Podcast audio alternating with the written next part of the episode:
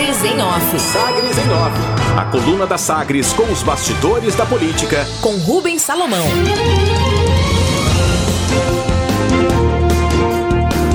Deputados citados em orçamento secreto tentam normalizar a indicação de emendas extras. Três deputados federais eleitos por Goiás, citados na reportagem do jornal Estadão sobre orçamento secreto de 3 bilhões de reais no governo federal, negam qualquer irregularidade no suposto esquema de indicação de gastos por parlamentares. Em posicionamentos oficiais, Lucas Vigílio do Solidariedade, Vitor Hugo do PSL e José Nelto do Podemos tentam normalizar o pagamento do que chamam de emendas extras, fora da cota destinada a todos os parlamentares no orçamento da União a reportagem do Estadão mostrou que o governo federal abria mão da atribuição de indicar gastos e entregava aos deputados e senadores, principalmente no Ministério de Desenvolvimento Regional e na Codevasf, a Companhia de Desenvolvimento dos Vales do São Francisco e do Parnaíba. A estatal que ganhou um escritório, passou a ter um escritório em Goiás em março de 2020. Esse esquema se assemelharia ao investigado na CPI dos anões do orçamento em 1993 e contraria a lei orçamentária e o princípio da impessoalidade nos gastos públicos. Lucas Vigílio nega que tenha indicado ao colega de partido, Otaci Nascimento do Paraná, emendas para a compra de máquinas agrícolas para a cidade de Padre Bernardo e afirma que as emendas extras não foram atribuídas apenas a parlamentares da base do presidente ou do Centrão, mas também para partidos da oposição, como o PCdoB, o PDT e o PT. O deputado José Nelto, por sua vez, rejeita a existência de um tal orçamento secreto. Para ele, abre aspas, tudo é público, são emendas extras, isso é normal. Os parlamentares que trabalham junto aos ministérios indicam o recurso da União para destinação aos municípios. Fecha aspas, tenta aí normalizar o deputado José Nelto do Podemos. Já Vitor Hugo, que é líder do PSL, afirma que tudo não passa de indicação corriqueira de emendas de relator geral, as chamadas RP9, que foram criadas em 2019 e que os municípios têm autonomia para cadastrar as demandas que serão atendidas pelos ministérios. Sobre a acusação de possível superfaturamento de até 259% no preço de máquinas agrícolas e tratores, o líder do PSL, Vitor Hugo, alega que a tabela de valores utilizada pela reportagem do Estadão estaria desatualizada. Manifestação aí dos deputados goianos, ou pelo menos eleitos por Goiás, citados na reportagem do Estadão, que ainda dá o que falar, o chamado orçamento secreto do presidente Jair Bolsonaro, que buscava atender políticos aliados ou que se posicionariam com a base do presidente no Congresso Nacional. Chepa da vacina.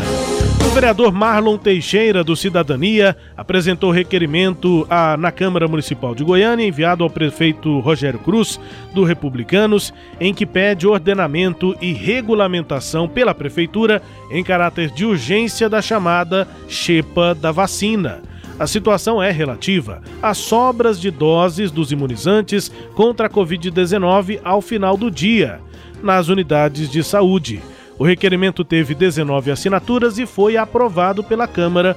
O prefeito vai receber esse pedido. Na sugestão, o vereador Marlon Teixeira sugere que seja feito pela Prefeitura um cadastro prévio de pessoas interessadas pela sobra da vacina contra a Covid-19 em Goiânia e que essas pessoas sejam chamadas no dia da aplicação nos postos de saúde, evitando assim desperdício de doses na cidade. Produção rural. Produtores rurais estão preocupados e buscam articulação com a bancada do boi em Brasília contra novos critérios de sustentabilidade que o Banco Central pretende estabelecer para a concessão de crédito rural. O chamado Biro Verde entrou recentemente em uma consulta pública.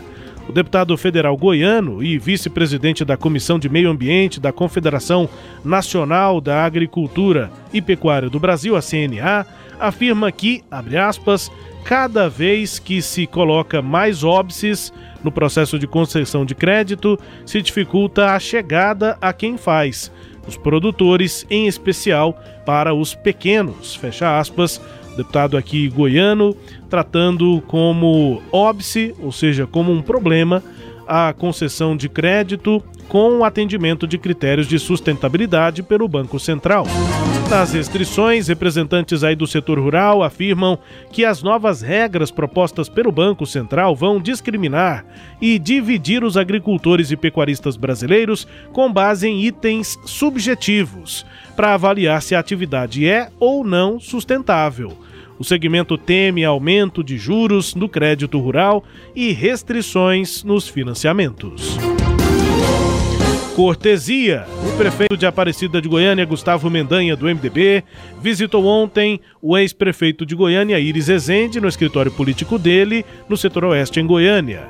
Nas redes sociais, Gustavo Mendanha disse que foi uma visita com cafezinho e pão de queijo enquanto conversavam sobre gestão pública e projetos e política.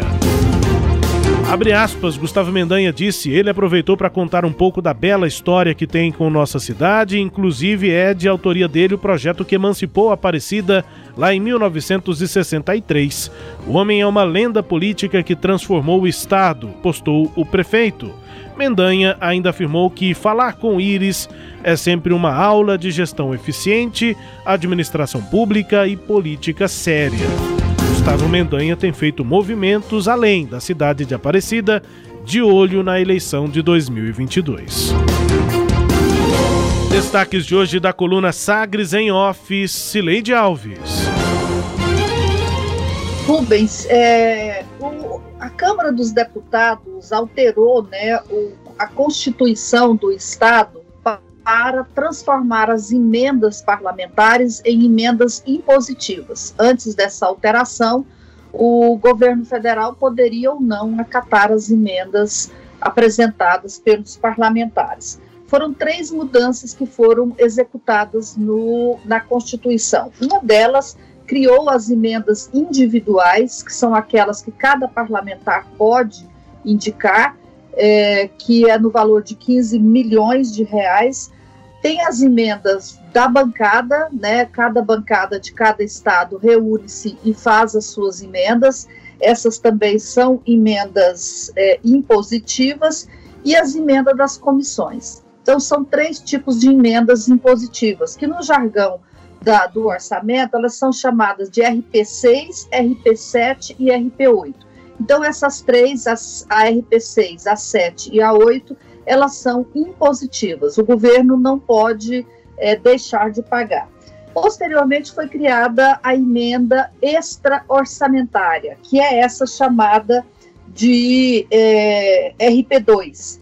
Essa emenda extra-orçamentária, a RP2, ela não é obrigada para ser cumprida, ela é extra-orçamentária. Aí cada parlamentar pode ir nesses ministérios e pedir recursos aos ministérios para as emendas dele.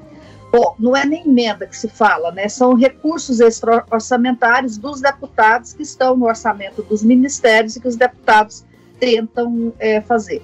Posteriormente, o Congresso aprovou a emenda de relator não impositiva, essa chamada de RP9. E o presidente Jair Bolsonaro vetou vetou a criação dessa emenda no orçamento é, da, na lei de diretrizes orçamentárias. Esses recursos aí que estão sendo é, questionados agora são 3 bilhões que foram destinados pelos deputados para essa emenda de relator, a RP9, vetada pelo presidente Jair Bolsonaro. Então, por isso é que ela foi é, chamada de verba, emenda secreta, porque ela está vetada, ela não, não é emenda impositiva e é, ela não tem, não tem não há muito controle sobre esse tipo de emenda. O, você leu aí né, a, a justificativa dos deputados, o, o deputado José Nelto ele está irritado, ele está é, dizendo que a, esse é um, é um, trabalho do deputado, que ele está indo atrás e está trabalhando, que ele não vota com o governo e que isso foi possível, ele conseguiu essas emendas pelo trabalho dele e afirma ainda que quem define os valores a serem pagos para cada máquina dessa não é o deputado, quem define é o próprio governo federal, essa é a explicação. Mas, de qualquer forma, essa é a, é a vista geral, né, sobre as emendas, os tipos de emendas e de onde surgiu essa chamada verba secreta, que é o que no jargão lá da Câmara ganha o nome de RP9, Rubens. Destaques de hoje com análise de Sileide Alves da coluna Sagres em Off. A coluna que também é podcast, está no Deezer, no Spotify, no SoundCloud, nos tocadores do Google e da Apple. Com todo o conteúdo no sagresonline.com.br.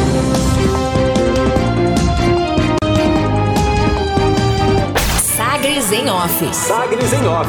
A coluna multimídia. Acompanhe ao longo do dia as atualizações no www.sagresonline.com.br. Sagres em Off.